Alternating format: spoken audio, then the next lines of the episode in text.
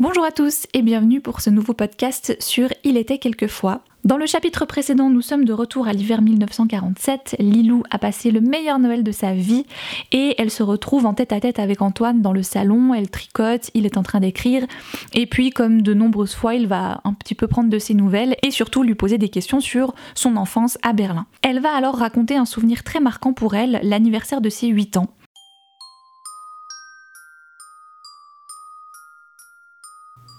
Il était quelquefois le podcast qui raconte des histoires.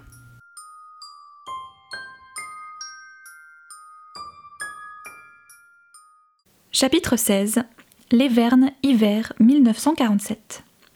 La terreur commença le soir de mon anniversaire quand tout le monde fut couché. Toute la journée, j'avais attendu en vain mon cadeau. Au fil des heures, de plus en plus désespérée, j'avais senti que mes yeux se remplissaient de larmes.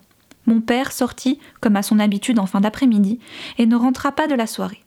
J'allais me coucher, le cœur si lourd, si gonflé de chagrin que je ne compris pas comment il ne se déchira pas, déversant des rivières de larmes sur le sol de la cuisine, où ma mère m'invectivait afin que je me dépêche de ranger la vaisselle et de filer au lit.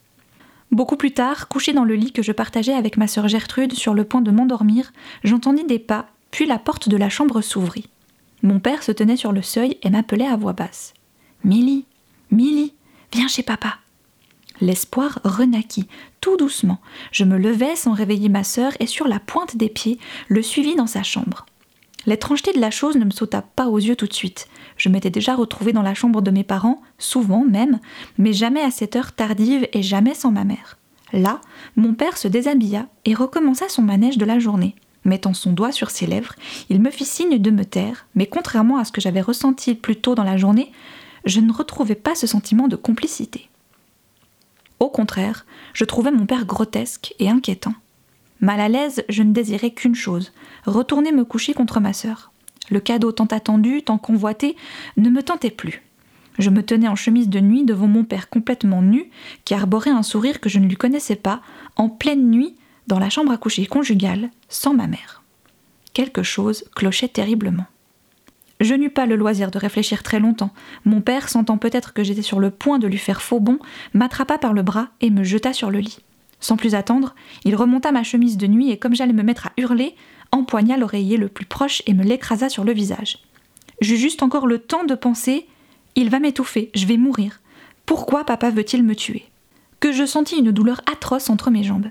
Paniqué sur le point de m'évanouir, cherchant toujours de l'air hurlant dans le coussin qui me comprimait le visage, j'entendis tout de même cette phrase. Doucement, doucement, tu vois, je te réservais un cadeau d'anniversaire digne d'une grande fille. Je te l'avais promis, non? Puis, enfin, juste avant que je ne suffoque pour de bon, il retira le coussin. Je restai un long moment couché, immobile, ne cherchant même pas à me couvrir, puis, me relevant lentement, je m'assis, tentant de contrôler ma respiration hachée. Mon père, toujours nu, assis sur le bord du lit, me tournait le dos et ses épaules glabres semblaient secouées de sanglots. C'est seulement quand il se retourna lentement vers moi que je m'aperçus avec horreur qu'il riait. Riait sans bruit, sans pouvoir se retenir. Comme un méchant gamin après une bonne blague. Glacé, je n'osais bouger et c'est alors qu'il se leva et toujours en proie à son horrible fou rire, murmura. Alors, Milly, qu'est-ce que tu en penses de mon cadeau d'anniversaire? Tu es une grande fille maintenant. Et tu sais la meilleure? Tu ne vas pas avoir besoin d'attendre ton prochain anniversaire pour que je te l'offre à nouveau. Ce sera quand tu voudras. Ou plutôt, continua-t-il en se recouchant sans plus de façon à côté de moi, toujours complètement nu, quand je le voudrais, moi, une nouvelle petite femme. Puis d'un geste dédaigneux de la main, comme si soudain ma vue le fatiguait, il me congédia. Je ne sais trop comment je réussis à me lever, mais je sortis le plus vite que je pus, au bord de la nausée, afin de regagner ma chambre. Une dernière épreuve m'attendait en passant dans le couloir qui menait à ma chambre. Je croisai ma mère et faillis hurler. Assise, seule, sur un sac de pommes de terre dans le noir, là où personne jamais ne s'asseyait, elle ne leva pas la tête vers moi, mais continua à regarder par terre, scrutant les carreaux bleus et jaunes du couloir d'un regard mort. Puis, toujours sans croiser mon regard, elle releva la tête, me montrant un profil dur, déjà résigné, et j'entendis ces mots qui achevèrent de démolir ce qui me restait de naïveté. Tu l'as cherché. Toute la journée, tu l'as cherché. Maintenant tu l'as eu. Va te laver et ne parle jamais de ça. À personne. J'aurais voulu crier Maman, aide-moi, rassure-moi. J'aurais tellement voulu pouvoir hurler mon chagrin, ma haine, mon désespoir, mon incompréhension surtout. J'aurais voulu pouvoir me réfugier dans ses bras, pourtant si peu maternels, et rester là, à pleurer et à trembler. Mais ces mots me percutèrent comme une immense gifle, arrachant les derniers lambeaux de mon enfance. À la fin de ce récit, Antoine, qui ne m'avait pas interrompu une seule fois, retira la main qu'il avait inconsciemment posée sur sa bouche, horrifié, et me prit dans ses bras, doucement, tellement doucement, comme s'il serrait un petit animal fragile et peureux, et me murmura. Ma pauvre Lilou, quelle horreur, quelle sinistre ordure Une petite fille de huit ans Je n'ose même pas l'imaginer. Et ta mère qui.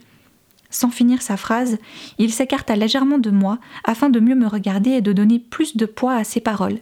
Et prenant ma tête entre ses mains, il me dit Je suis là maintenant, Lilou. Tu comprends ça? Ce qui est fait est malheureusement impossible à défaire, et nous n'y pouvons plus rien. Mais sache que plus personne ne te fera de mal. Comme je te l'ai déjà dit, nous y veillerons. J'aurais préféré qu'il dise J'y veillerai, car je ne voulais que lui comme ange gardien. Mais jamais encore nous n'avions été aussi proches, et je me sentis comblée. Dans les jours qui suivirent, je lui racontai encore quelques épisodes de ma vie. Mon père tint sa promesse, il me rendit visite de plus en plus souvent et petit à petit s'en prit également à mes sœurs. Je n'en parlais à personne, et à ce que je sais, mes sœurs non plus. Parfois j'inventais un peu, afin de me donner un rôle généreux. Je lui racontais qu'un soir, mon père, ivre comme souvent, nous avait ordonné à tous de nous tenir devant lui, déclarant avec un sourire mauvais que nous allions jouer à un nouveau jeu, et que celui ou celle qui gagnait devrait désigner laquelle de mes sœurs et moi devait venir lui tenir compagnie pendant une heure ou deux dans son lit. Il nous plaça une allumette allumée entre les dents et nous fit savoir que le gagnant serait celui qui l'éteindrait le dernier ce qui équivalait soit à se brûler les lèvres et ainsi gagner en lui livrant une de ses sœurs, mon père ne s'intéressait qu'aux filles pour ses besoins sexuels, soit à perdre en éteignant la flamme avant qu'elle n'atteigne les lèvres et nous fasse ainsi une énorme cloque sur la bouche. Antoine fut horrifié quand je lui narrai cette anecdote véridique. Mon mensonge débuta quand je lui fis croire que moi, l'aîné, je me sacrifiais afin d'épargner mes petites sœurs. Ce qu'il ignorait, c'est qu'il n'existait aucune solidarité entre nous nous ne songions qu'à nous-mêmes, qu'à nous protéger le plus possible de ce monstre qui nous avait engendrés. La pitié ou la compassion étaient des vertus que nous ne connaissions pas, et la délation faisait partie de notre culture et était fortement encouragée et même récompensée. Depuis notre enfance, on nous éduquait à nous dénoncer les uns les autres, sous le régime qui nous servait de guide, et seules les personnalités exceptionnelles trouvaient la force d'aller contre cette idéologie mortifère. Tout ça pour expliquer que je ne ressentais aucune honte à raconter ces demi-vérités à Antoine. Je voulais atteindre un but, me faire aimer de lui, et pour cela j'étais prête à n'importe quoi, sans ressentir de culpabilité. Mais je voyais bien qu'Antoine, lui, ne fonctionnait pas ainsi. Pour lui, pour eux, les habitants des Vernes, la compassion et la loyauté étaient des règles de vie. Pas des qualités, mais des sentiments naturels. Entre Antoine et moi, l'amour naissait et s'amplifiait au fil des jours. Notre intimité grandissait pendant nos longs après-midi passés à discuter et à se confier. Parfois, il m'accompagnait dans mes promenades, me racontait les histoires liées au village, m'expliquait les différents liens entre les familles. Il n'y a qu'un an que nous sommes ici, alors je ne connais pas encore tout le monde, mais ça vient gentiment. Clara, elle, a déjà conquis le village. Au début, les gens d'ici paraissaient un peu froids, réservés, un peu comme chez nous en Suisse en fait. Mais quand tu les connais, quand tu grattes un peu la surface, petit à petit, ils deviennent charmants. Apercevant une énorme dame qui arrivait à notre rencontre, il la salua et me glissa à l'oreille amusé. Madame des œufs. Tu la verras quelquefois venir chez nous acheter des œufs avec son vélo. Elle a un vélo? fis-je ahuri. Et elle va dessus? Il me fit un clin d'œil. On a du mal à y croire, n'est-ce pas? Le vélo gémit de douleur et grince et pleure quand elle l'enfourche. Et Clara attend son départ avec impatience parce qu'elle veut absolument voir ses fesses qui pendent de chaque côté et qui effleurent presque le porte-bagages. C'est pas gentil de la part de Clara de se moquer. La pauvre dame, elle n'y peut rien. C'est pas gentil, mais c'est drôle, fit-il en riant. Car comme je devais l'apprendre assez vite, Antoine et Clara cherchaient n'importe quelle occasion de rire, et cela même aux dépens des autres. Ils ne le faisaient jamais méchamment, mais on les sentait toujours prêts pour une blague, toujours à l'affût d'un jeu de mots qui les faisait éclater de rire, comme deux garnements. Clara, surtout, avec ses talents d'imitatrice et son esprit affûté, passait son temps à taquiner les uns et les autres moi y compris. Je ne comprenais pas toujours ces taquineries et souvent je me contentais de sourire sans répondre. Nous étions tellement différentes, elle et moi, elle brune, les cheveux en pagaille, toute petite et si mince qu'on aurait pu l'habiller avec des habits d'enfant, l'esprit toujours occupé par mille choses, parlant à tort et à travers. Clara, c'était un ouragan, une tempête brune et flamboyante. Et moi, blonde, grande, et déjà bien charpentée à mon âge, les cheveux toujours impeccablement coiffés en deux tresses, que j'enroulais de chaque côté de mon crâne, en une coiffure simple et stricte, ne parlant jamais pour ne rien dire, et dont le sens de l'humour avait très tôt été étouffé, s'il avait jamais existé. Moi, j'incarnais la discrétion et la retenue, et je pensais, j'espérais, qu'Antoine, fatigué de la fougue désordonnée de sa femme, trouverait refuge auprès de moi, apprécierait le repos apporté par mon calme et ma pondération en toutes choses. Je me souviens de ce printemps-là avec une précision inouïe. Dès le mois de mars, le soleil commença à s'installer d'abord timidement, comme un invité arrivé trop tôt, un peu gêné, un peu étonné aussi, du plaisir que sa présence pourtant trop précoce procurait. Les épais murs en grès de la demeure, cependant, ne laissaient pas encore entrer la chaleur, et même au plus fort de l'été, les pièces resteraient fraîches, agréables, quand sévirait la canicule sur la campagne. Chaque après-midi, quand le temps le permettait, ce qui fut le cas presque tout le mois, Antoine et moi partions nous promener dans les environs et je voyais bien, à son regard, qu'il appréciait de plus en plus ma compagnie, qu'il la recherchait et qu'il voyait en moi, malgré ma jeunesse, une véritable femme, digne, sachant prendre soin d'elle-même autant que de sa maison. Une femme qui avait assez souffert elle-même pour savoir l'épauler en cas de coup dur, et qui saurait le soutenir dans ses moments de doute. Bref, une femme qui serait le contraire de Clara.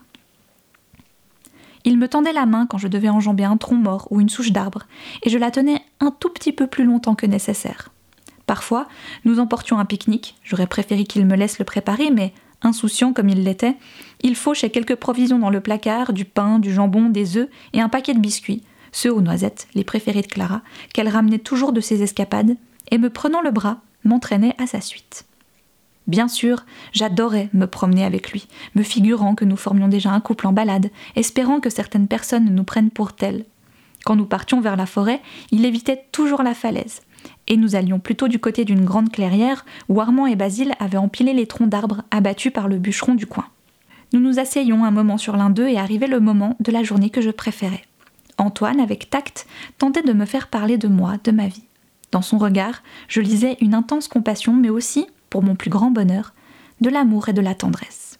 Quand je repense à cette période de ma vie, je me dis que tout était parfait à ce moment-là, qu'il aurait suffi de garder un de ces instants au fond de mon cœur, comme on garde une vieille photo jaunie au fond de sa poche, que nous serions restés figés à tout jamais dans le bonheur.